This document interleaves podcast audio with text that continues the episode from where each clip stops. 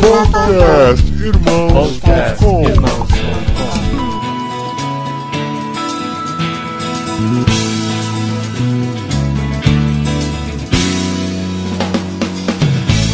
Olá, pessoas! Podcastirmãos.com de número 95 entrando no ar. Eu sou Paulinho, estou aqui com o Cassiano, que vai fazer as vezes da Adriana no podcast de hoje. Não, não, não. Quem sou eu? Adri é que traz descontração pro podcast. Quem já ouviu o podcastirmãos.com? Qual que é a função da Adri mesmo no podcast? Alívio Isso, cômico. alívio cômico. A gente tenta, mas não, não consegue. Não consegue ser como ela. E eu sou Cassiano e tô aqui com o pastorzão Ed Renekiewicz. O que, que eu falo agora? Agora você fala assim: Eu Olá, sou o Ed. pessoal! Ah, boa tarde. Tá ótimo, Agora tá você ótimo. fala assim: Eu sou o Ed e tô muito lisonjeado de estar aqui no podcast Amém, Ser é Power. isso aí, é isso aí.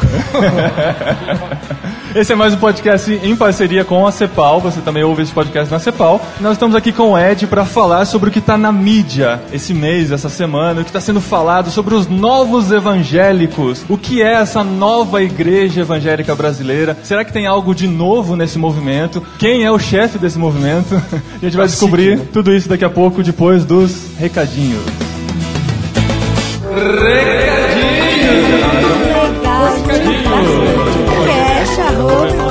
Do programa anterior. Muito obrigado. Recadinhos, esposinha! Que esposinho o que, rapaz? Tá ficando bobo? Juliano comigo na gravação dos recadinhos do podcast Irmãos.com, porque a Adri está realmente de licença maternidade. Olha Obrigado, hein, Dri? Obrigado pela oportunidade. O André nasceu, graças a Ei, Deus. viva o André. Vocês que nos acompanharam aí pelo Twitter, pelo site, as informações, pelo blog né, do Bacuri, tem visto aí tudo que a gente tem experimentado nesses primeiros dias de bebezinho aqui em casa. E assim, uma coisa legal é que eu recebi a notícia de que o André nasceria enquanto eu estava gravando este podcast que você vai ouvir hoje. Eu vi. Você tava, você tava assistindo online, né, Eu tava Juliano? online, eu vi, eu vi que você saindo meio desesperado na correria.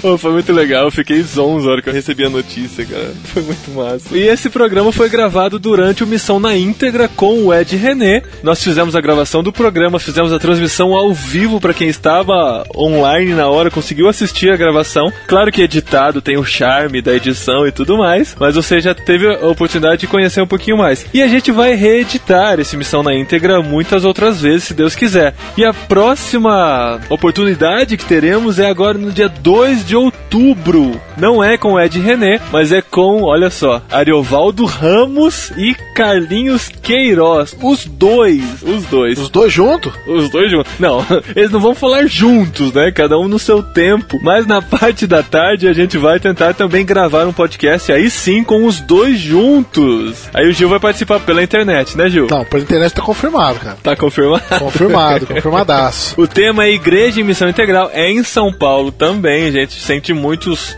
ouvintes do resto do Brasil e do mundo. É em São Paulo. É um lugar mais central, um lugar que a gente consegue concentrar mais gente, claro. E é na Igreja Evangélica Manaim, o mesmo lugar que aconteceu o Missão na Íntegra com o Ed Dia 2 de outubro, sábado, das 9 da manhã às 16 horas. Parte da tarde é quando nós fazemos a gravação do podcast, beleza? Fechado, vou estar lá. E sabe o que vai acontecer, Paulinho? Tem turma nova do Efeito Estufa, a partir do dia 1 de outubro. Olha só, efeito estufa no ar. Tem duas turmas, na verdade, começando. Sim. Quais que são? É o módulo 1 e o panorama do Velho Testamento. Isso, você pode se matricular pro dia 1 de outubro começa essa nova turma. Como a gente disse no programa anterior, o efeito estufa está bombando. Muitos alunos aí, muita gente sendo abençoada e você pode fazer parte disso também. É, o Efeito Estufa tá bombando, mas os alunos estão passando. É verdade. Quer dizer, se você se empenhar bem, você não bomba. Deixa É só o efeito estufa bombar. efeitoestufa.net para você fazer a sua matrícula. E o que mais que tem? O que mais que tem? O que que acontece no dia 6 de novembro de 2010, a partir das 10 horas da manhã, Juliano? Podcast número 100. Com a confirmação que nós fazemos agora ao vivo. Quem estará na gravação do podcast 100, Juliano? O Paulinho, aí, isso já tá confirmado. Quem a mais? Adriana, Também confirmado. Quem mais? o Marcelo. O Marcelo. O Marcelo confirmou já? Vamos deixar ele confirmar no próximo programa. Vamos, Vamos deixar. O André O André, com certeza, se Deus quiser. e, e e o Juliano. Juliano Barcelos estará com a gente pessoalmente, não mais por Skype, para gravar o centésimo programa do podcast Irmãos.com. E você, caro ouvinte, é nosso convidado. Então, a partir das 10 horas da manhã, no Seminário Servo de Cristo em São Paulo também, e a gente já vai abrir inscrições. Não vai ser fácil assim, você vai chegar lá e sentar, você tem que reservar o seu lugar. No próximo programa, a gente já vai falar como você vai reservar a sua participação no programa 100 do podcast Irmãos.com. Fica de ouvido atento, hein? É, convite VIP é só pra esposa de podcaster. E no programa anterior a gente fez a promoção da camiseta linda do Purifix, que inclusive eu estava usando durante a gravação desse programa. Você viu, Juliano? Você reparou? Então, você vai dar camiseta usada? Não, Não entendi. não, eu estava usando a minha. Ah, E o bom. ouvinte vai receber a dele na sua casa. E foi pra quem deu RT na divulgação do último podcast. E eu vou dar a honra pra você, Juliano. Eu acabei de fazer esse sorteio. E você, Gil, vai poder anunciar pra todo mundo quem é o vencedor da camiseta Ele Te Sustém da Purifix. E o vencedor é o arroba, arroba, Rony Gomes. Rony Gomes deu RT e foi sorteado. Parabéns, Rony. Escreve para podcast@irmãos.com dando o seu endereço que o pessoal da Purifix vai mandar para sua casa essa camiseta. E se você quer conhecer as outras camisetas e essa que o Rony Gomes ganhou, entre em purifix.com e adquira a sua, né? Vale a pena. Eu uso as minhas da Purifix todos os dias, assim. Eu não consigo usar outra camiseta tão legais que elas são. Eu tava com a minha do batismo hoje. É, você tem, né? É. Oh, Ó, pra muito você, show. pra você saber, purefiche.com. muito bem, é isso aí. Purefiche, é isso aí. Mais uma vez recebemos muitos e-mails, muitos tweets, muitos SMS, principalmente parabenizando pelo nascimento do André. A gente fica muito feliz. E também pessoas querendo fazer a transcrição do podcast. Valeu mesmo, gente, por escreverem. A gente fica muito feliz por tudo isso. Mas os principais comentários que recebemos foram através do comentário do post do podcast. Então nós vamos ler dois para incentivar você a comentar, a participar mais pelo post e contribuir com o conteúdo do podcast. No programa anterior a gente falou sobre política, programa muito bem recebido, né, por pessoas de todos os partidos, né? Foi bem interessante isso. Mas a gente discutiu de forma aberta o que é votar, por que é importante a gente ter pelo menos uma noção de política para se envolver um pouco mais. Bom, o primeiro recadinho é da Gabriela Sayuri, de Cajamar. Cajamar não é aquele extrato de tomate? Não tem o. não tem um estado aqui? Eu não sei eu não sei de onde que é. Ela diz, ela escreve, na verdade ela diz não, ela escreve aqui. Muito bom, esclareceu muitas dúvidas sobre o assunto. Tem muita gente perdida ainda sobre qual candidato votar. Eu sou uma delas. Wash, wash, wash, wash. Esse ano, pra mim é facultativo o voto, mas quero exercer minha cidadania, já que não podemos fugir da raia. Dri, parabéns, mamãe. E parabéns pro Paulinho papai. Obrigado. RSSSSSS. Ah, deve ser Rio Grande do Sul, É, então. Rio Grande do Sul. É verdade. Fiquem na paz, abraços. Obrigado, Gabriela. A gente fica feliz de você ser despertado para exercer a sua cidadania aí. Vamos ler o segundo comentário aqui, que é o do Rogério Silva de Ribeirão Pires. Você sabe onde fica Ribeirão Pires, Juliano? Ah, é bem pra lá de Bagdá, viu? Longe pra caramba. Ó, se o pessoal de São Paulo acha São Bernardo longe, você passa São Bernardo e vai, vai, vai, vai. Aí você chega em Ribeirão Pires. Olha o que ele escreve aqui. Quem dera os partidos brasileiros representassem alguma coisa. Os políticos apenas dão legenda. Praticamente não tem ideologias definidas. Dentro de um mesmo partido há candidatos com ideias opostas. É por isso que o país carece tanto de uma verdadeira reforma política. A gente falou sobre isso no programa anterior, né? Por isso que a política perde tanta credibilidade com a gente. Ô Gil, e você, hein? Já decidiu em quem você vai votar? Eu já decidi sim. Inclusive pros dois senadores? Não, eu decidi um só, né? É complicado, Eu tô né, pensando na mulher pera e no tiririca pra votar. Afinal de contas, jovem vota em jovem, né? Mulher pera, firmeza. Nossa, é o slogan dela. É, né? jovem, vota volta em jovem. E o Tiririca, né? Pior que tá, não fica, né? E pra Não, cara, deputado. você sabe o que, que eu ouvi sobre o Tiririca? Pra deputado, vote no abestado. Ele tá em segundo lugar nas pesquisas, cara. Então, mas sabe o que eu ouvi? Você sabe que quando o, o Enéas entrou, ele foi o candidato mais votado pra deputado e tal. Só que ele levou um monte de gente do partido, né? Porque tem aquela coisa da maioria dos votos e tal. Ele levou um monte de gente que, sei lá, 30 votos acabou entrando com ele. E o Tiririca, o partido Tiririca, tá usando a mesma estratégia. Então, se você vota no Tiririca por, por gostar da, da campanha dele, da- das besteiras que ele fala, saiba que se ele for muito votado, ele vai votar, vai levar um monte de gente sem graça junto com ele. Então, muito, muita consciência aí no seu voto pra deputado federal também, né? Não vai entrar nessa do humor e querer fazer graça com seu voto, porque política não era pra ser uma palhaçada do jeito que é, né? Já é, mas tá ficando cada vez mais explícita, né? Estão zoando com a gente já, né, cara? E assim, Mas- quero até aproveitar pra. É muito importante o, o nosso voto agora, porque tem um monte de matérias que estão aí na, no Senado, que estão na Câmara para ser votado. Questões como legalização de aborto, aprovação de união estável, é, aprovação de casamento homossexual. E com certeza eles vão deixar essa bomba para quem entrar aí. Nunca foi tão importante a gente prestar atenção em quem a gente votar. Voto consciente sempre. Vamos lá então pro programa gravado durante o Missão na íntegra. Você não perde por ouvir. Tem muita informação legal e você vai aprender um pouco mais sobre a vida do Ed René. Ele abriu o coração pra gente nesse programa aqui, né? Tem até perguntinha minha lá. Tem até pergunta. O Gil, mesmo sem estar, participou porque mandou uma tweetada com a pergunta dele.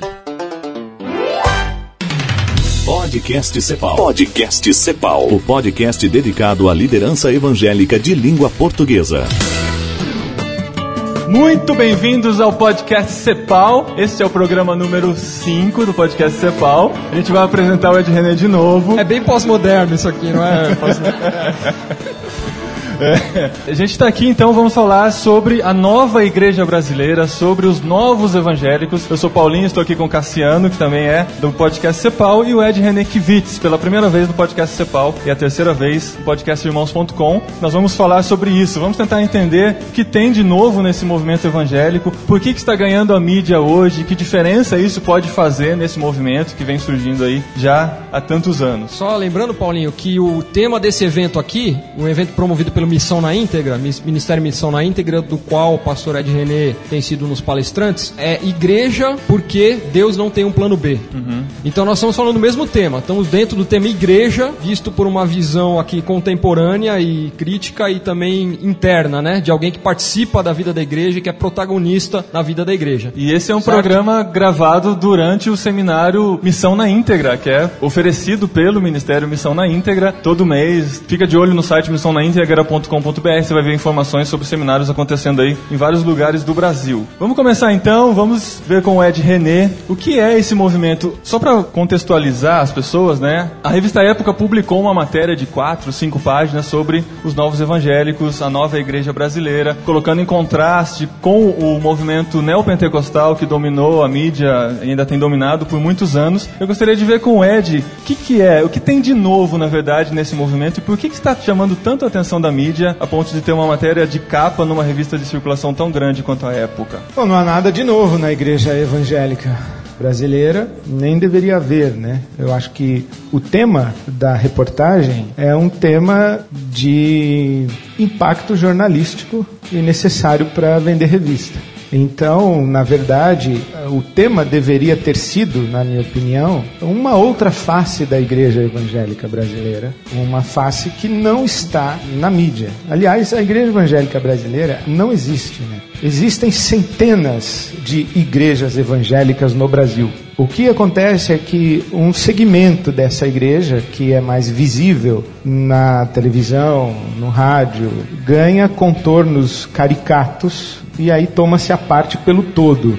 Então, o que existe são centenas de expressões da fé evangélica no nosso país, e a revista Época pegou um recorte apenas um recorte pequeno de alguma coisa que existe dentro da igreja evangélica no Brasil. Quando você fala que- Novidade não tem uma, nenhuma mesmo. Quando você fala que é, tem a ver com o impacto jornalístico que isso traria para vender revistas, você acha que isso pode ter a ver com o fato de a revista Época ser da editora Globo e a Globo estar perdendo audiência para os programas dos tele, sei lá, não é evangelista, qual é a palavra? Das pessoas que compram horários no- nas outras emissoras na hora do horário nobre da Globo e a Globo tem perdido audiência por causa disso? Se eu disser que não tem a ver, é uma resposta ingênua. Mas, ao mesmo tempo, afirmar que a reportagem nasce com essa motivação é exagerada.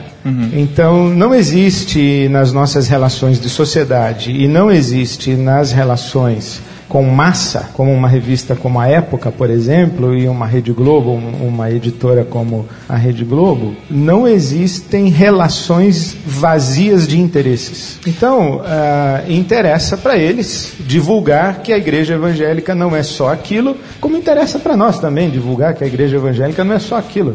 Então, interessa para todo mundo. É, isso é engraçado porque sempre a gente fala que a gente é evangélico, sempre vem uma explicação depois, né? Não aquele que aparece na televisão, pedindo Quando, dinheiro. quando fala que é, né? Porque a maioria de nós nem tem falado mais, né? Por uma É. questão de não identificação com, com isso. Até a palavra evangélico, né? A gente está evitando de é, usar. ficou pejorativo. Outro dia, outro dia eu fui no shopping, aí pra- entreguei meu cartão, aí a mulher foi lá verificar se autorizava, não autorizava, e não conseguiu autorização. Não falou, ah, mas não autorizou não, mas a sua cara é boa, eu vou passar o seu cartão confiando assim na sua...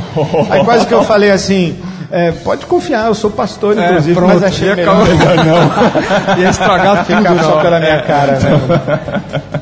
Tá bom assim, né? Mas, ô, Ed, você, quer dizer, na- na- a gente falou da reportagem, né? Aparecem ali poucas, poucas pessoas, alguns pastores, você, o Ricardo Agreste, que nós já gravamos também, é, alguns ali. Mas você crê que isso dá voz a uma parcela, assim, bastante significativa da igreja brasileira? Você falou, existem várias igrejas evangélicas, né? Então, isso é, realmente justifica uma matéria de capa numa revista de circulação tão grande, assim como essa? Então, a, a matéria não tem nada a ver com a igreja evangélica no Brasil. A matéria tem a ver com o público da revista Época. Para o público da revista Época, eles acharam que essa face da igreja evangélica no Brasil valia a pena ser divulgada. Quer dizer, essa versão de igreja evangélica divulgada pela reportagem interessa ao público da revista e não reflete o que é a igreja evangélica no Brasil em hipótese alguma. né? É, isso me leva para uma questão que eu acho assim interessante e relevante, que é o seguinte: olha só, o Ricardo, o Agreste, ele disse assim, né, numa frase na reportagem: rompemos com o ostracismo da igreja histórica tradicional, entramos em diálogo com a cultura e com os ícones e pensamentos dessa cultura e estamos refletindo sobre tudo isso. Agora eu fico pensando o seguinte: como- da mesma forma como você falou, a revista Época está falando para um público específico da revista Época,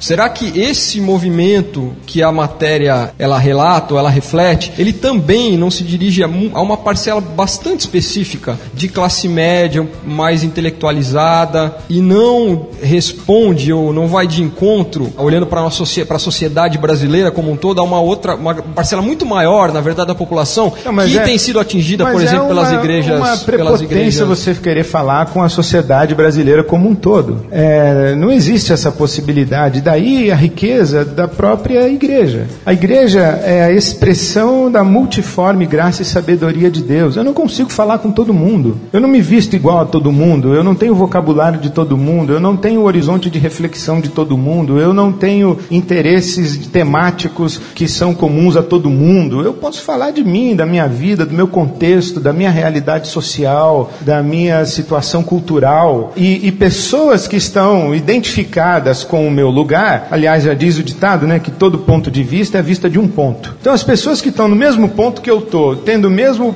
o, o mesmo horizonte de vista da vida, do mundo, da sociedade que eu tenho, elas se identificam comigo. Outras pessoas vão me ouvir e vão dizer, pô, esse cara não fala nada com nada. Tudo bem, não tem Não, problema eu, nenhum eu falei com mais isso. assim, porque talvez o termo uma nova reforma protestante ou uma É coisa assim é exagerado, muito é inclusivo, exagerado. né? É muito, é, exagerado. É, Essa absolutamente exagerado. Essa questão do, do formato a utilizar, você mesmo menciona, né? Que se você fosse pastor de uma igreja do interior, dos lugares mais remotos, Exatamente, seu modo é. de agir seria diferente. Isso é um risco muito grande que uma- as pessoas podem pegar uma matéria como essa e falar, não, o formato de igreja evangélica tem que ser esse, tem que se reunir numa tenda, né? Ou tem que, é, não pode ter um templo, Fora tem que do se reunir templo, nas casas, né? Isso vai muito de acordo com o público que a igreja... Então, novamente seria tomar a parte pelo todo. É estúpido do mesmo jeito.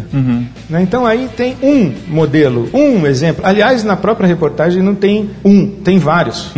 Né? Então É verdade, é verdade. eu acho que aí está uma pluralidade e uma pluralidade dentro de um recorte muito específico. né? O que eu acho é o seguinte: nós somos tão assim de gueto que a gente leva muito a sério uma reportagem como essa daí. Mas é a reação Supervaloriza, natural, né? né? É, então a gente nunca dias. apareceu na revista, quando aparece uma vez, acha assim que já Pois está é. É igual irmãos.com, né? Irmãos.com apareceu na revista. O Paulinho Então, ficou sem dormir uma semana Entendeu? porque apareceu Então, irmãos.com na É matéria. a mesma, coi- é a mesma coisa do, do sujeito que tira foto com o Pelé e põe no Orkut dele. O Pelé não sabe nem quem ele é. Mas ele tem. Então a gente também, a gente aparece na revista Época e acha que já está assim bombando no Brasil inteiro, entendeu? Isso é uma reportagem que tem a sua utilidade, tem o seu interesse, mas é só uma reportagem. A, a fila já andou, inclusive. A gente está transmitindo pela internet pela primeira vez a gravação de um podcast e algumas pessoas têm participado. O Juliano, ele inclusive é um participante fixo do podcast Irmãos.com, ele é lá de Batatais, como a gente não fez pela internet dessa vez. Ele pergunta: o que o Ed René acha da polarização que a matéria criou? De um lado, os evangélicos cegos e de outros críticos, De um lado os espertos, do outro. os... Então, tapados. Veja bem, pessoal, palavra de bom senso não vem de nada. Só polêmica vem de conflito, guerra de interesse, espetar aqui, espetacular, é, batalha, ofensa pública. Isso aí é que o pessoal quer ver. Ninguém quer ninguém ponderado falando nada. Então, e a polarização existe para sublinhar diferenças e suscitar discussão. Então, talvez o grande benefício dessa reportagem não seja a reportagem em si, mas a discussão que ela oportuniza e, e a chance que a gente tem de fazer uma autocrítica e de balizar a nossa caminhada. A polarização é tola também. Essa foi uma, uma frase que, que, o, que o Ed citou hoje de manhã, que eu achei muito jóia. Falou a ideia, né, que dizer eu odeio a igreja evangélica dá muito mais ibope do que dizer eu amo a igreja evangélica, né? Ah, e dá voz pro pessoal que quer descarregar suas, sei lá, sua, sua mágoa, sua, in, in- seu inconformismo e etc, né? Aqui, Paulinho, entre o pessoal que participou mandando as perguntas, ah, os temas ficaram bastante assim ao redor da, da questão a instituição versus corpo de Cristo, né? Ou girando em torno desse, desse tema, que é um tema que o Ed tem, né, Ed, falado em, outra- em outras ocasiões também, nós, no, no Lutando pela Igreja, um evento que nós participamos também, foi falado nesse tema. Mas o pessoal tem, tem comentado aqui o seguinte: é possível no mundo, não é possível no mundo de hoje a igreja existir fora da instituição? Eu acho que a gente tem que pensar um pouquinho mais o que significa viver fora da instituição. Então veja você, eu sou pastor numa igreja que tem mais de 70 anos e de uma denominação que tem pelo menos 500 anos. É claro que tem os batistas que acham que são descendência direta de Jesus e João Batista, mas eu Tem não bastante, faço parte desse grupo. Eu acho que a gente tem aí quase uns 500 anos. Então, isso dizem, eu estou dentro da instituição. Mas se eu saio da minha instituição e começo a me reunir numa lanchonete e começo a divulgar minhas ideias por um blog, vender os meus DVDs e coletar oferta eh, espontânea para sobreviver, eu não estou institucionalizado. Não, eu estou, eu só sou uma instituição menorzinha. Né? A, a instituição onde eu estou hoje é uma instituição que tem 3 mil pessoas e, e 70 anos. Aí amanhã eu abro a minha igreja ali na esquina, começo a me reunir numa lanchonete e, e eu tenho uma outra instituiçãozinha com 15 pessoas e com dois meses. Mas é a instituição do mesmo jeito, porque tem liderança, porque tem hierarquia, porque tem demanda financeira, porque tem pretensão de se, de se ver e se fazer notar na sociedade, porque tem necessidade de relações sociais, então eu já vou ter que alugar a lanchonete em nome de alguém. Então é melhor eu alugar a lanchonete em nome de uma pessoa jurídica, porque é o seu dinheiro, o meu e o dele que está pagando, do que eu alugar em meu nome. O dinheiro que você dá para pagar a lanchonete, você deposita na minha conta. Então eu prefiro uma instituição como a minha, que tem conta corrente é auditada, do que as instituições informais que têm donos. Então esse discurso de igreja institucional, esse negócio precisa ser melhor pensado e já está me enchendo bem a- a, Não aguenta mais falar sobre isso.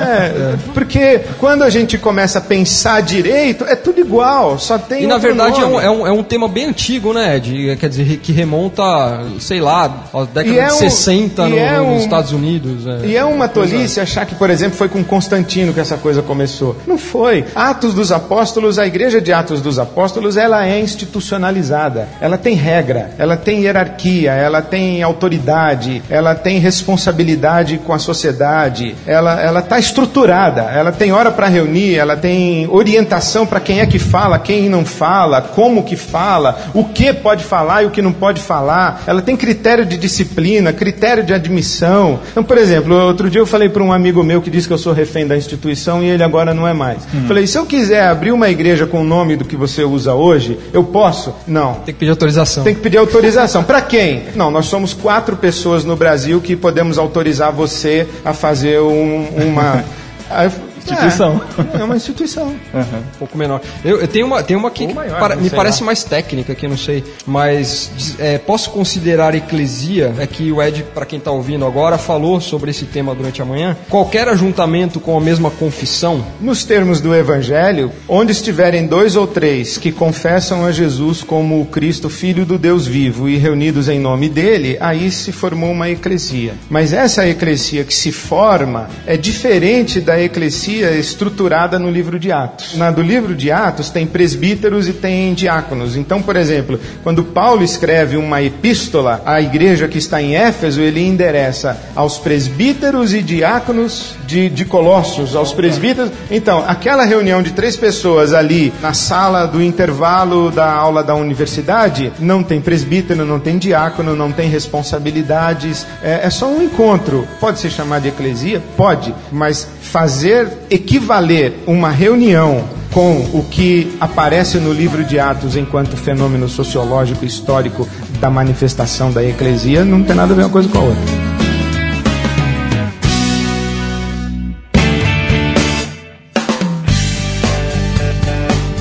Tem uma aqui, eu já imagino que o Ed vai responder, mas acho que vale a pena perguntar, porque já meio que falou isso. Esse é do Osmar BG. Quais os próximos passos para os novos evangélicos depois de serem reconhecidos por uma mídia tão poderosa? O próximo passo? Continuar a fazer o que sempre fizeram, ou sempre fizemos. E, e outra, eu não me considero novo evangélico. é, novo evangélico É. é, Eu não me considero novo evangélico, nem protagonista de nova reforma. Eu me considero um cristão tentando ser coerente no mundo em que vive, com a tradição religiosa que recebeu e na posição que ocupa na sociedade. Então, não me considero novo evangélico. Aliás, a ideia de que exista uma coisa nova, ou vai vir heresia, porque o evangelho tem dois mil anos pelo menos.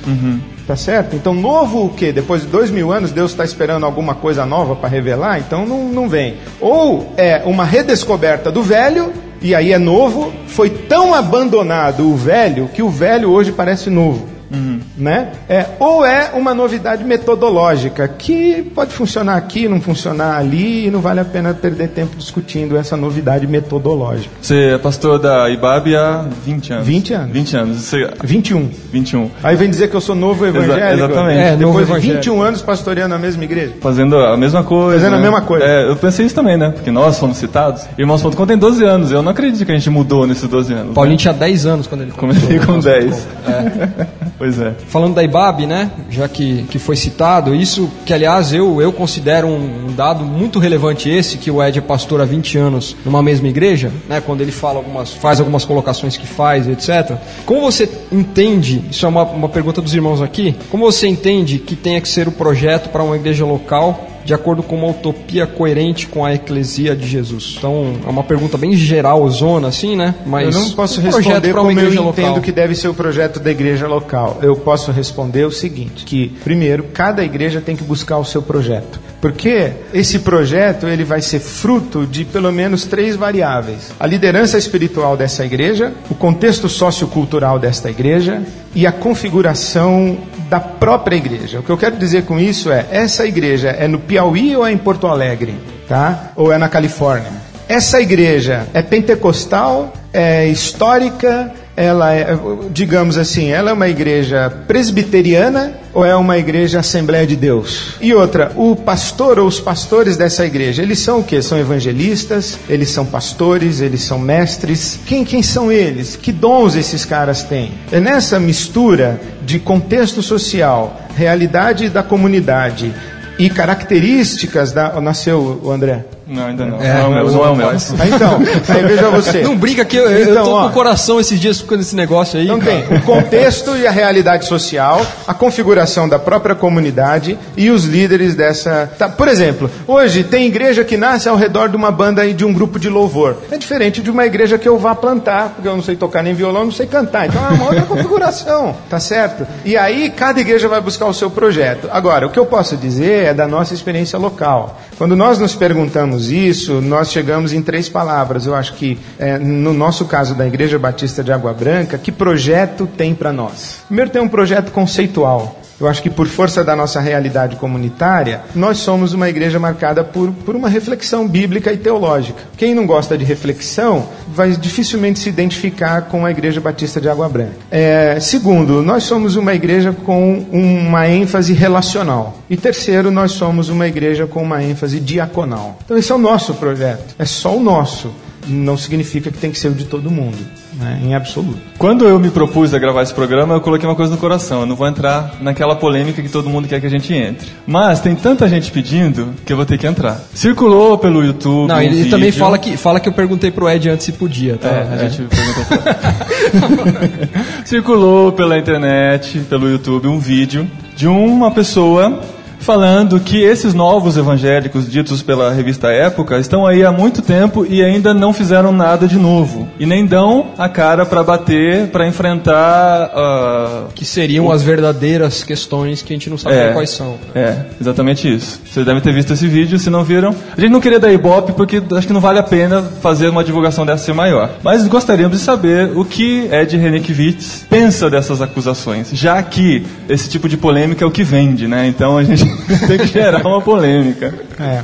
Eu sei que você faz referência às declarações do pastor Caio Fábio. Exatamente. E eu tenho a responder o quê? Que o, o que eu tenho no meu coração, a memória que eu tenho a respeito do, do pastor Caio Fábio é de muita gratidão de quanto ele abençoou a minha vida. E eu não, não quero macular essa minha memória comentando mais nada do, que- do que isso. Tudo bem. Não tenho nada a dizer sobre isso aí. Nada a declarar. Não vai dar o vídeo, assim...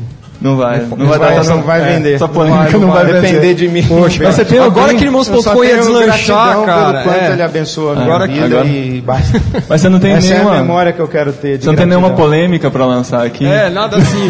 Não falar nada de ninguém. Não, eu, tenho, eu, tenho, eu tenho 20 anos de, de pastorado numa mesma igreja, então eu não preciso ficar defendendo meus 20 anos. Aham. Tem, tem trabalho pra mostrar, né? Eu não, não é aqui com 30 segundos ou 3 minutos de resposta que eu me, me, me sustento publicamente. É em 20 anos de história. Então, não tenho nada a dizer. Eu gostaria de, de responder aqui as perguntas, pelo menos passar por todas que os irmãos fizeram aqui, e aí a gente vai alternando aí para essas outras questões. Foi interessante aqui, eu dei uma lida ali atrás, e são duas perguntas de duas pessoas diferentes, mas meio que no, no mesmo tema, assim, que me é muito caro, né? A gente sempre fala isso no podcast.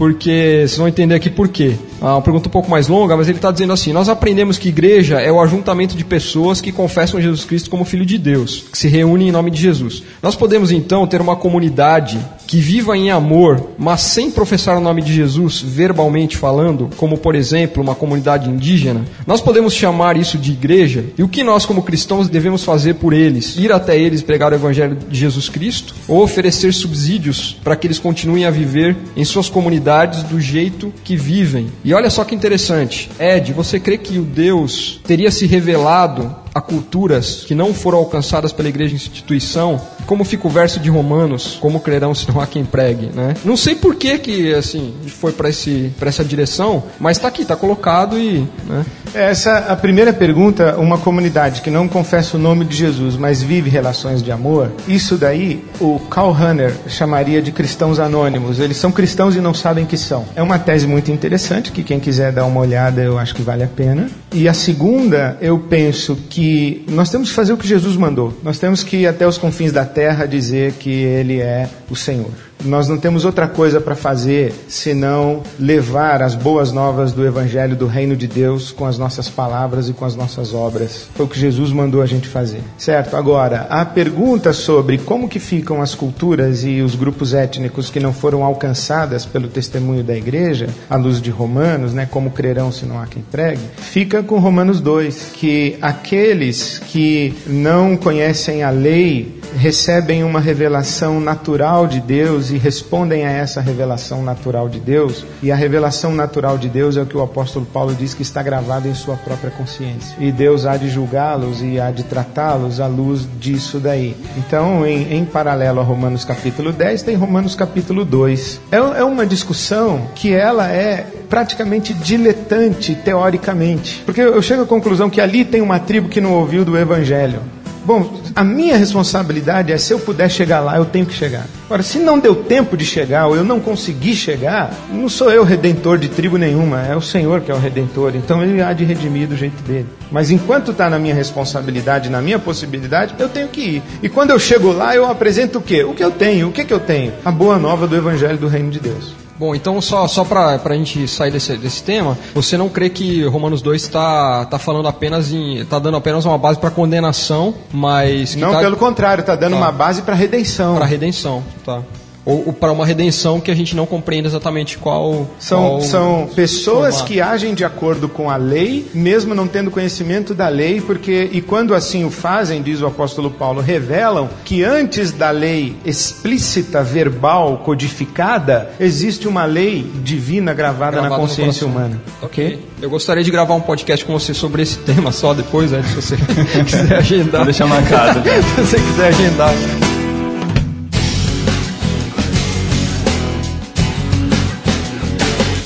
Alguém, durante o papo, pensou em alguma pergunta e gostaria de fazer no microfone, para a gente deixar o bate-papo mais dinâmico? Mais dinâmico. Levanta a mão. Chega aí. Não é. Edivan! Ah, mas você escreveu? Não, não vai. Não, lê não. Lê. Mas assim, você, peraí, você é ouvinte do podcast da Cepal? Sim. Então tudo bem. Vamos ganhou, ganhou um brinde depois, viu? É. É. Então, eu, eu queria entender do pastor Ed, na opinião dele, o que está faltando para que a igreja contemporânea é, entenda e viva a proposta bíblica revelada por Jesus e seus discípulos na Bíblia. O que está faltando para essa igreja? Penso que alguém em algum momento na história interpretou e ensinou errado para os adeptos, pois não há mais impactos, mudanças como houve em alguns momentos que ficaram registrados na história, tais como na época dos apóstolos, na reforma e nos avivamentos. É quais, aí a outra questão é quais os desafios que nós cristãos, discípulos de Cristo do século 21 temos? Então, novamente, o que está faltando para que a igreja viva? Que igreja? Então, note, vamos, vamos simplificar a coisa. Ao longo da história, os seguidores de Jesus, inclusive comunidades de seguidores de Jesus, viveram e vivem o Evangelho. Perfeitamente, nunca ninguém viveu. Então, o, o que está acontecendo hoje é o que sempre aconteceu. Os seguidores de Jesus e, e, as comunidades de Jesus estão presentes na história, vivendo as tensões de suas ambiguidades. Então, quando a gente fala o que está faltando para a igreja viver, nós estamos falando do que? Da igreja evangélica brasileira? Qual? Qual delas? E outra, como se eu respondesse essa pergunta, está faltando A, B e C? Eu estou dando uma regra para uma igreja inteira num país como o nosso. Não é possível isso. Então, nós temos que aprender a conviver melhor com as nossas ambiguidades e com as nossas luzes e com as nossas sombras. O que está acontecendo hoje é exatamente o que sempre aconteceu: luzes e sombras na vida da igreja. E sempre vai acontecer e sempre vai ser assim. Quais são os desafios que a gente enfrenta no século 21? Né? Sei lá que desafios a gente enfrenta, mas eu acho que o, o tema do momento é pós-modernidade. Eu acho que a gente tem que pensar a pós-modernidade e não uma pós-modernidade como inimiga da igreja, mas olhar para a pós-modernidade como um kairós favorável à igreja. E o segundo desafio da igreja no século XXI é o desafio de todos os tempos, é, é o sofrimento humano. A igreja é a resposta de Deus para o sofrimento humano. E, e nós não podemos é, negligenciar esse fato de que à nossa volta há milhões e milhões e milhões de pessoas que sofrem, que morrem, que passam fome, que precisam de expressões da generosidade que o amor de Deus infunde no coração dos homens e mulheres de boa vontade. O sofrimento humano é sempre o grande desafio da vida da igreja. Seu nome? É Fernando Rochael. Eu tenho passado por algumas angústias nesse sentido. É, sexta, ontem, eu fui ao supermercado, parei o carro e um mendigo chegou para mim e falou assim: "Ô, moço, balbuciou algumas coisas que eu já imaginei que eu estava me pedindo dinheiro. Pelo jeito dele, estava meio tonto e eu fiquei sem saber. Já respondi para ele: ah, não tem dinheiro não, não sei o quê, e tinha. Porque eu falei: vou dar dinheiro para ele, ele vai beber, vai usar droga, enfim. Já o pré-julgamento que a gente teve. Na saída do supermercado, eu fiquei angustiado: porque, caramba, eu não fiz nada por esse cara. E o que, que Jesus faria? Eu não sei, talvez Jesus conversaria com ele e iria na casa dele e levaria alguma coisa. Que nem, eu nem perguntei o que o cara precisava.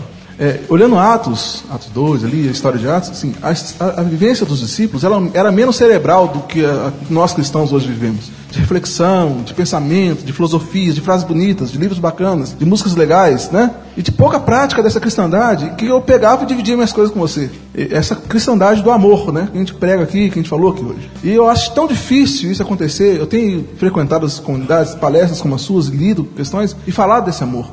E essa realidade do amor que divide, que reparte, que doa, que entrega, que, que faz as coisas. Parece uma realidade de, de, de apostolado, de discípulos, que, que eles falavam menos e faziam mais. A perspectiva de que, eu, que Cristo me fala parece assim: cuida das pessoas, não fala para as pessoas, sabe? Ser de Jesus é muito mais cuidar das pessoas, curar, é, tratar, fazer as coisas para as pessoas do que falar de Cristo para as pessoas. Como é que vive isso hoje? Porque assim, eu, sinceramente, eu não conheço uma comunidade religiosa que, que se propõe a fazer isso realmente, de dividir as coisas como apóstolo. É possível viver isso hoje? O que Atos, o que aconteceu com os apóstolos em Atos? Atualmente eu tenho passado essa angústia. Então, veja que interessante, né? Se eu dissesse, meu irmão, vá viver o evangelho, não pergunte, você iria embora frustrado, né? Então, não, então, então você está dizendo para mim, diga algumas palavras que me façam sentido. Não basta viver o evangelho, a gente tem que pensar também o evangelho. A gente tem que articular conceitualmente o Evangelho. É, a gente precisa encontrar respostas para as nossas angústias. E nós somos seres pensantes, então a gente tem que pensar. Né? E que bom que a gente tem que pensar, e que bom que você fez esse tipo de pergunta daí, né? Então, como é que eu respondo para você? Eu acho que a gente tem que perder a visão idealizada do Evangelho e do livro de Atos especialmente. Até porque Jesus não curou todos os leprosos que existiam em Jerusalém, nem curou todos os cegos de Jericó. Jesus não curou todo mundo que passou por ele. Tá certo? E, e eu fico pensando, inclusive, que angústia que deveria ser para Jesus, com 28 anos de idade, passar do lado de um leproso e não curar. E não curar porque o, o Espírito dizia: ainda não é chegada a tua hora. Não começou ainda. Segue o caminho. Como é que devia ser para Jesus isso daí? Eu sei lá como é, eu faço esse tipo de pergunta. Você não faz as suas, eu faço as minhas. Então, é, veja que interessante. A igreja de Atos dos Apóstolos também é uma igreja idealizada. Ela, ela tem conflitos econômicos e a gente tem que pensar também uma outra coisa. A, a, a proposta econômica da Bíblia Sagrada é diferente da proposta econômica do comunismo, por exemplo. No comunismo, propõe que todo mundo tem que ter igual. A Bíblia Sagrada diz que ninguém pode ter faltando. Uns podem ter mais, outros têm menos, mas ninguém pode ter faltando. Então, nós temos que buscar caminhos na nossa própria experiência. Então, outro dia chegou um camarada para mim e falou assim: Pastor, eu não admito que um cristão tenha uma Ferrari. Eu falei: Por que, que a sua mochila é Adidas? É uma mochila de marca. Podia ser uma mochila sem marca, ia ser bem mais barato do que essa sua mochila Adidas. Cada um vai ter que encontrar o seu limite de doação. Né? Uma coisa que é claro no Evangelho é que nós temos que ser generosos. E cada um de nós aqui, o que para você é estilo de vida simples, para mim pode não ser. Para mim pode ser luxo. Né? E o que para mim é estilo de vida simples, para você pode soar como não. Esse cara é burguês, ele não é simples. Ué, Então cada um vai ter que encontrar o seu limite. Mas enquanto você está fazendo essa pergunta, você está com o seu coração solidário e com a sua compaixão viva. Quando você parar de fazer essa pergunta, você morreu. Morreu como discípulo de Jesus. Pergunte a você mesmo quanto é que do que você tem você vai repartir e vai dar. Você não vai poder dar tudo e repartir tudo. Vai chegar uma hora que você vai dizer, não, aqui chega. E quando você disser aqui chega, ainda o mundo terá milhões e milhões de pessoas precisando de doação. Até porque uma argumentação que se usa em relação a esse- essa, essa palavra sobre a igreja de Atos, né? Igreja nascente lá, é que é uma igreja que depois teve problemas econômicos e teve que ser Seríssimos, socorrida, né? né? Teve Porque- que ser socorrida porque porque deu tudo, porque achou porque tinha a expectativa da volta iminente de Cristo e, e deu tudo e ficou sem nada e não O- usando viver, a né? linguagem das teorias econômicas aí, os caras de Atos socializaram bens de produção. Aham. Em vez Deram do cara- galinha, Em vez né? do cara repartir o ganho da padaria, ele vendeu a padaria e deu todo o dinheiro para os apóstolos. Aí acabou o dinheiro e ele não tinha nem padaria nem dinheiro. Tá certo? Então, essa, essa idealização de Atos. E foi o que aconteceu lá. Os caras venderam a padaria, deram dinheiro todos para os apóstolos, aí entrou um período de fome e eles tiveram que pedir dinheiro para as igrejas da Ásia para mandar oferta para Jerusalém. Por quê? Porque tinha vendido a padaria. E você- por que, que eles venderam a padaria? Porque eles achavam que Jesus ia voltar logo. Então, foi, para que, que eu vou ficar dono de padaria? Eu vou vender a padaria e Jesus volta daqui a pouco. Só que Jesus está aí dois anos, dois mil anos e não apareceu ainda. Na, na verdade, você começou a comentar a, a questão quando a gente falou da reportagem e tal. Você começou a, a comentar falando sobre esse, é, sobre contextualização, né? Falou, ah, a gente não quer alcançar todas as camadas da, da sociedade brasileira e tal. E eu fico pensando, não sei se é isso que você quis dizer, ou, mas se falta para nós um pouco hoje, para o nosso povo aqui, essa visão de, de contextualização, que a palavra de Deus ela precisa ser comunicada e vivida no seu conteúdo de, de forma fiel à revelação, mas de maneira contextualizada ao seu momento, ao seu povo, né? E, e- e talvez o mesmo exercício que nós temos que fazer pessoalmente, né? Como viver isso dentro da nossa, nossa realidade hoje. Ma- Mais ou menos isso, Ed. Eu queria ser mais prático, então, na minha resposta e dar um testemunho do que, que a gente faz na nossa igreja. Nós selecionamos, por enquanto, nós começamos com 11, estamos com 30. 30 organizações sociais que a gente apoia. Apoiar quer dizer o quê? Enviar voluntário, enviar recurso, dinheiro e suprir necessidades no dia a dia, dar treinamento, capacitação. Eh, A gente tem uma rede IBAB solidária que a gente chama. Então vem uma pessoa da igreja e diz assim: Ah, eu gostaria de trabalhar com o menino de rua. Menino de rua tem essa organização aqui que faz um ótimo trabalho na cidade de São Paulo. Vai lá trabalhar lá. Eu quero trabalhar com idosos. Então, ó, tem essa organização aqui. Então a igreja não precisa ter o seu projeto com menino de rua, não precisa ter a sua creche, não precisa ter o seu projeto de recuperação de pessoas é, adictas. Por quê? Porque aqui em volta tem um monte de gente fazendo um monte de coisa. Então a gente olha para essas pessoas e fala: ó, vou ser parceiro seu nisso daí, porque eu acho que é legal o que você está fazendo e tem abençoado pessoas. Então eu- acho que isso é uma coisa prática que a gente pode fazer. Lá na nossa igreja a gente estimula muito a contribuição e a participação voluntária nas organizações da nossa rede solidária, que vai se multiplicando a cada dia, não apenas o número de organizações na rede solidária, mas o número de pessoas envolvidas e o número de recursos que a nossa igreja canaliza para essas organizações.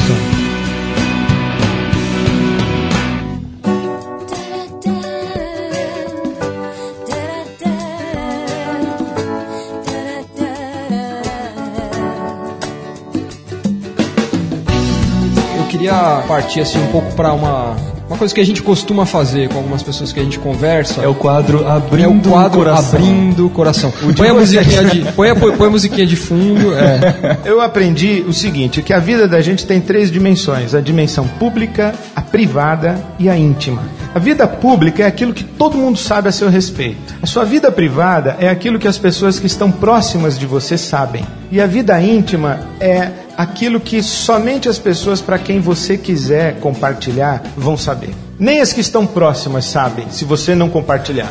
Eu acho que esse fenômeno da internet aí Bagunçou estra- isso. estragou É, essas fronteiras. Tem gente levando a vida privada para o Orkut e tornando público, levando vida íntima para discussão de internet. Acho que a gente tem que respeitar algumas fronteiras. Então eu estou disposto a abrir meu coração. Você entendeu, né? No público.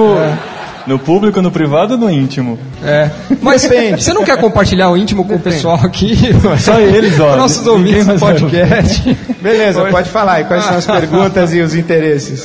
E as curiosidades? Não, nenhuma. Você falou que você tem seus questionamentos, eu tenho, eu, eu tenho os meus, né? Eu sou um daqueles, eu já falei isso pro Ed em, em outro podcast, que eu sou um, um cara, um daqueles caras que ouvem as pregações do Ed pela baixo MP, MP3, né? Inclusive, o Ed é um dos É. caras mais citados no podcast sem estar no podcast. Sem estar no podcast, exatamente, porque a gente fala umas frases. A gente de vez em quando dá crédito, viu, Ed? Às vezes a gente dá crédito, às vezes a gente não. Ô, Ed, quando alguém prega teu sermão sem dar crédito, você fica chateado?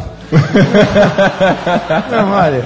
Ah, não, não, Ele, Não. prega, ele prega o sermão Eu, inteiro. ó, essa não era uma pergunta, eu pensei agora, tá? Mas. Não, mas o Não, que eu acontece? O que acontece, o cara prega o sermão inteiro e fala uma frase. O Ed René disse uma vez, uma frase só. É, mas é, é o pro- Parece que eu, foi só eu, aquilo. eu né? acho o seguinte, ó, tem um ditado que diz assim, que copiar de um é plágio, copiar de mil é pesquisa. Certo? Segunda coisa, eu perguntei uma vez pro meu professor no seminário, o Dr. Werner Caixa, eu falei, posso pregar um sermão do senhor? Ele falou, meu filho, você pode trabalhar com machado emprestado, mas a força para derrubar a árvore é sua. Opa!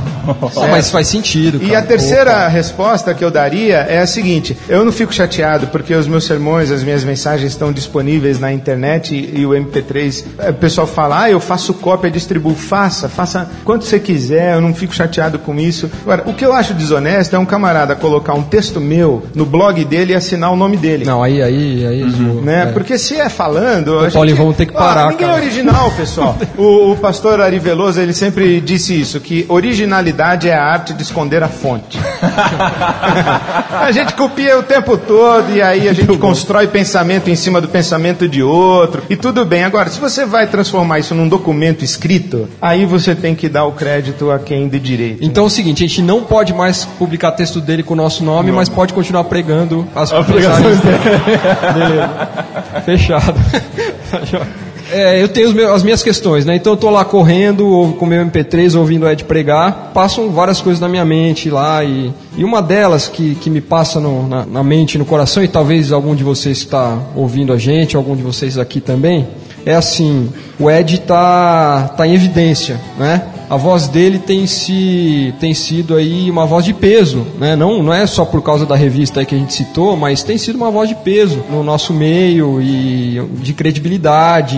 Eu, eu falei pro Ed, a melhor coisa que você fez foi ter colocado suas pregações na internet, porque o alcance tem sido muito grande. Né? A gente viaja o, o país por aí, lá, vai lá pro norte, nordeste, as pessoas estão ouvindo as pregações. E aí quando você prega a pregação dele, o pessoal já Aí reconhece. já é, é, é. Aí já não dá mais, entendeu? Antes, antes eu achava assim, ah, vou pregar lá em Roraima. O pessoal não ouviu, tal. Nossa, os ouvintes de Roraima vão ficar bravos agora. Não, mas um, um abraço aí, gente, de Roraima. Agora tem, agora tem internet lá também. É, mas é ruim a internet lá, viu? Aliás, eu participei de abaixo assinado aí pela internet em Roraima. Muito ruim. O que eu fico me questionando assim, como será que o Ed lida com, com a vaidade? Né, com as tentações da vaidade, está sendo comentado em todos os lugares, o pessoal falando, e, e a gente fala isso não, não porque é ele, lógico, mas porque a gente vê através da história como isso funciona, né, como, como são esses processos. Né, como eu, eu tenho feito essa mesma pergunta para outros homens e, e- e mulheres, outras pessoas também em evidência, e eu tenho feito essa pergunta, né, às vezes você primeiro dá uma sondada assim para ver se tem liberdade de fazer, né, e depois faz porque eu creio que é algo importante, o que, uma coisa que para mim tem um peso grande é assim, não adianta só ouvir o que esse pregador está dizendo, eu preciso saber quem é ele, eu preciso saber o que, que pelo menos um pouco das suas motivações, o que, que ele faz com isso que ele está dizendo, de que forma ele vive essas questões. Então isso de como lida, lida com, a, com a vaidade, com esse fato de estar em evidência, eu creio que tem uma, uma relevância para nós, pelo menos para mim tem. E eu não sei, Ed, se você gostaria de comentar alguma coisa sobre isso. Bom, primeiro eu lido mal, né? Porque essa coisa é, é um. O orgulho, a vaidade, essas coisas moram dentro da gente, mesmo quando a gente quer, quando a gente não quer. Então eu lido mal. Mas aí eu tenho duas, duas outras coisas do lado. Uma é o que o apóstolo Paulo fala, assim. ah, o que é que faz de você diferente de outra pessoa? Se aquilo que você tem você recebeu. E se você recebeu, por que, que você se gloria, ou se orgulha, ou se envaidece como se fosse seu? Então, uma coisa eu tenho claro para mim: que o que tem de bom naquilo que eu faço, ou naquilo que eu, que eu vivo, é o que disse o apóstolo Paulo: pela graça de Deus eu sou o que sou. Então eu estou sempre dizendo isso para mim mesmo. né? A virtude não é minha, né? o vaso é sempre de barro. E a outra coisa é você fazer a diferença entre a personagem e a pessoa. Eu sou uma pessoa na minha vida pública, mas eu tenho a minha vida privada, porque eu tenho, tenho dois filhos. A minha filha tem 22 anos, meu filho tem 21. E a minha mulher, eles me ouvem sentados assim, os três. Então eu tenho que andar muito. Eu tenho olhos em cima de mim, ali do meu lado. Eu tenho uma vida comunitária, as pessoas me conhecem, sabem quem eu sou, elas me cobram, me criticam, me pedem satisfações. Eu estou na vida comunitária. Eu acho que Isso é fundamental. Você ter relações de relações concretas. Eu acho que tem algumas algumas biografias são maculadas porque elas se tornaram, elas não são passíveis de contato. Eu penso que você é amigo do Cassiano, Paulinho, e o Cassiano está pensando que você é meu amigo. E na verdade hum. você não é amigo de ninguém. Vocês dois pensam que eu sou amigo do, do Tiago, mas eu não sou amigo de ninguém porque ele está pensando que eu sou amigo de vocês dois. E, e aí, na verdade, tem um monte de gente em volta de mim, mas eu não tenho relação de, como diz o, o Provérbios, né? O ferro com ferro se afia né? Então eu não presto contas a ninguém. Então eu tenho, tenho isso aí, tenho as pessoas ali e tenho a minha vida íntima. Eu sei quem eu sou. Você não vai saber nunca,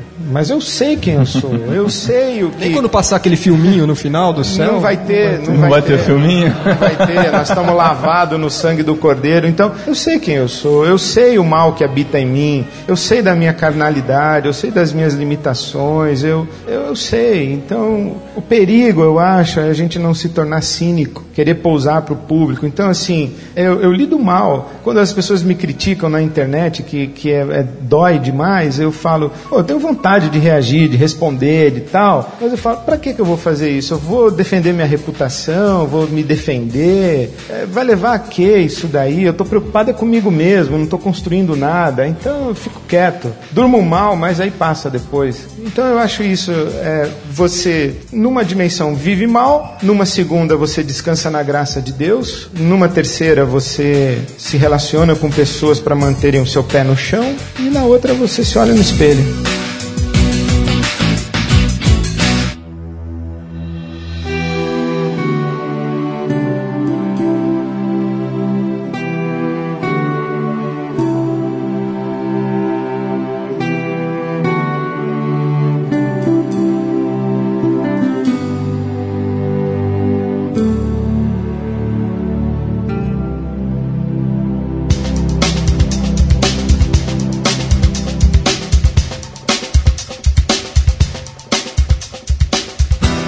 Crítica que nós, que nós temos compartilhado e você tem também, eu sei que você concorda, é essa dificuldade com, com essa realidade dos, dos ungidos do Senhor, né, que estão por aí, que se autodeclaram, né, ungidos do Senhor. O, o Ari sempre fala que ungido é só Jesus, né, a gente está todo mundo debaixo da unção de, dele, né, do Cordeiro, o Ari, Ariovaldo Ramos. Temos essa dificuldade aí. Ao mesmo tempo, é, olhando para você e para alguns outros, então olhando lá para a revista, vai, vamos dizer, algumas pessoas ali, ah, vocês estão em, em, em igrejas ah, nas quais vocês conquistaram, têm um, uma, uma autoridade, representa uma autoridade dentro da igreja, de fato, tem uma voz de peso, figuras centrais ali, né? A gente ouve por aí às vezes, ah, se o Ed sair da IBAB, como é que fica, né? Se fulano sair de tal igreja, como é que eles vão, né, fazer e tal. Então, eu, eu já, na verdade, eu já já tenho ouvido um pouco a respeito disso e eu estou em paz, mas é uma pergunta para compartilhar aqui um pouco. No, no, contexto da sua igreja local, onde você é pastor, como funciona isso? Você tem uma liderança a quem você ouve, presta contas de fato, você fala o que quer no púlpito, ou você tem. Porque na verdade isso é a coerência ah, em relação a esse discurso, né? De, de crítica às figuras que se auto-intitulam aí, vários títulos aí que estão criando cada vez mais, né? Cada dia tem um novo. E que não ouvem ninguém de fato, elas mandam, né? Elas decidem. Como você lida com isso dentro da igreja, do dia a dia da igreja, Ed? De, como você lida com isso? Como, como funciona lá na IBAB isso? Na IBAB funciona assim, é... Nós temos uma equipe de pastores, pastoras, e que nós chamamos de equipe ministerial, uma equipe de ministério. Ah, é um grupo razoável. E nós temos um, um presbitério local, que é uma mistura dos ministros, que dão tempo integral e são remunerados, com os que nós chamamos de leigos, que são da própria comunidade. E esse presbitério local é para quem eu presto conta. Prestar conta significa, quando eu quero fazer uma coisa na minha igreja, eu tenho que apresentar projeto, defender a ideia e aprovar no presbitério. Eu sou voto vencido. Uh, eu tenho que, de vez em quando, me explicar para o presbitério da igreja sobre posicionamentos que eu assumo de púlpito. Eu tenho que, inclusive, no dia a dia da comunidade, às vezes, voltar ao púlpito no domingo seguinte para dizer: pessoal, acho que eu não fui claro domingo passado, ou é, eu quero corrigir uma coisa de lá, ou quero explicar melhor, ou eu, eu tenho esse diálogo com a comunidade. Então, ah, é assim que a gente vive lá. Nós somos somos vários. Eu aprendi isso desde o início do meu ministério que a liderança de uma comunidade tem que ser plural. Quanto à juventude, quando eu tive, quando eu, surgiu a proposta de fazer esse trabalho, de desenvolver esse projeto do Missão na Íntegra, eu me questionei muito quanto a, ao meu propósito e qual era o objetivo. E eu gostaria muito de que fortalecer a igreja, principalmente para a juventude que está vindo.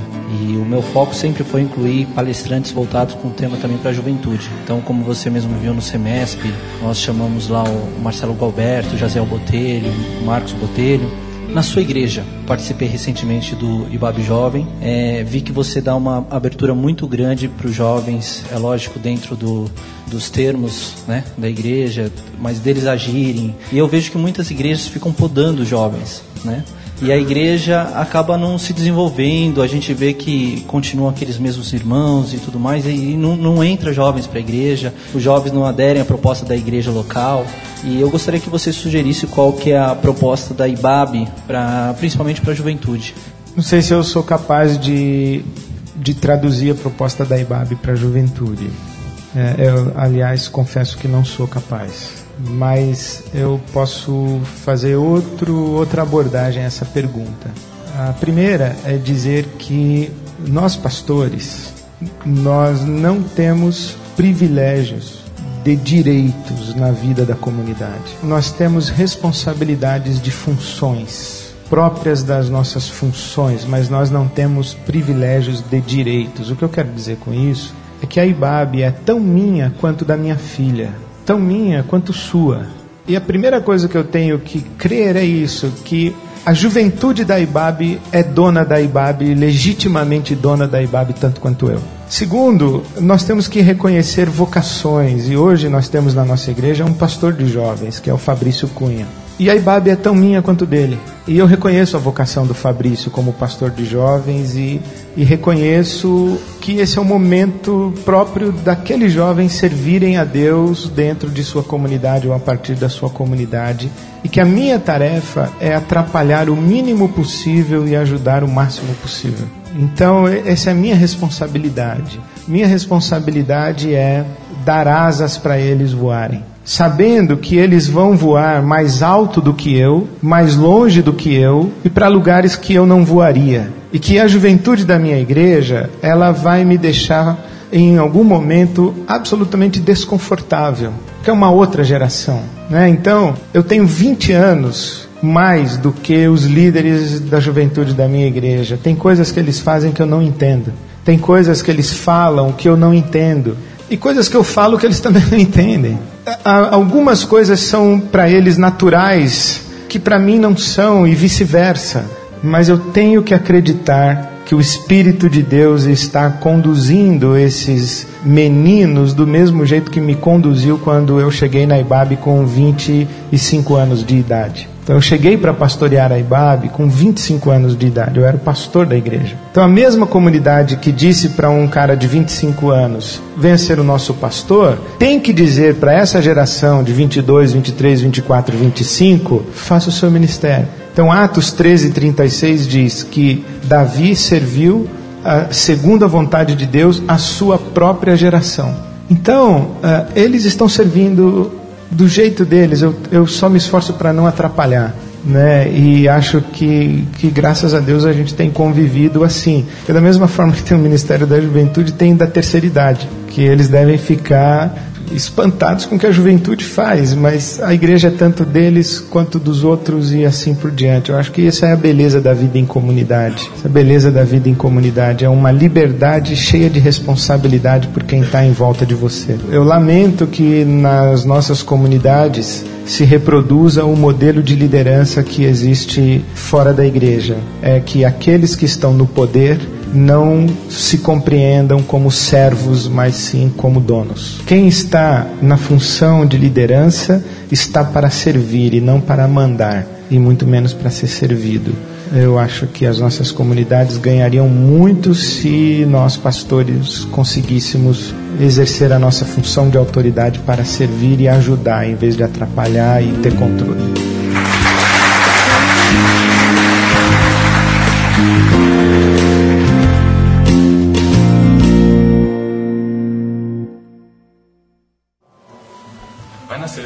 Vai nascer. Não, É. que vai, vai, mas é agora. Vai, vai, vai agora. Agorinha. Gente, o, nenê, o André Entrando vai nascer durante agora. a transmissão, hein?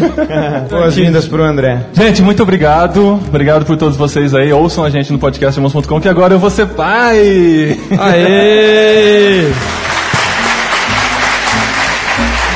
E eu, e eu vou e, e vai acabar esse sufoco então de quase todo dia, né? Que eu toco o telefone e não sabe se nasceu o André, o que, que tá acontecendo. Vai ser bom voltar ao normal de novo.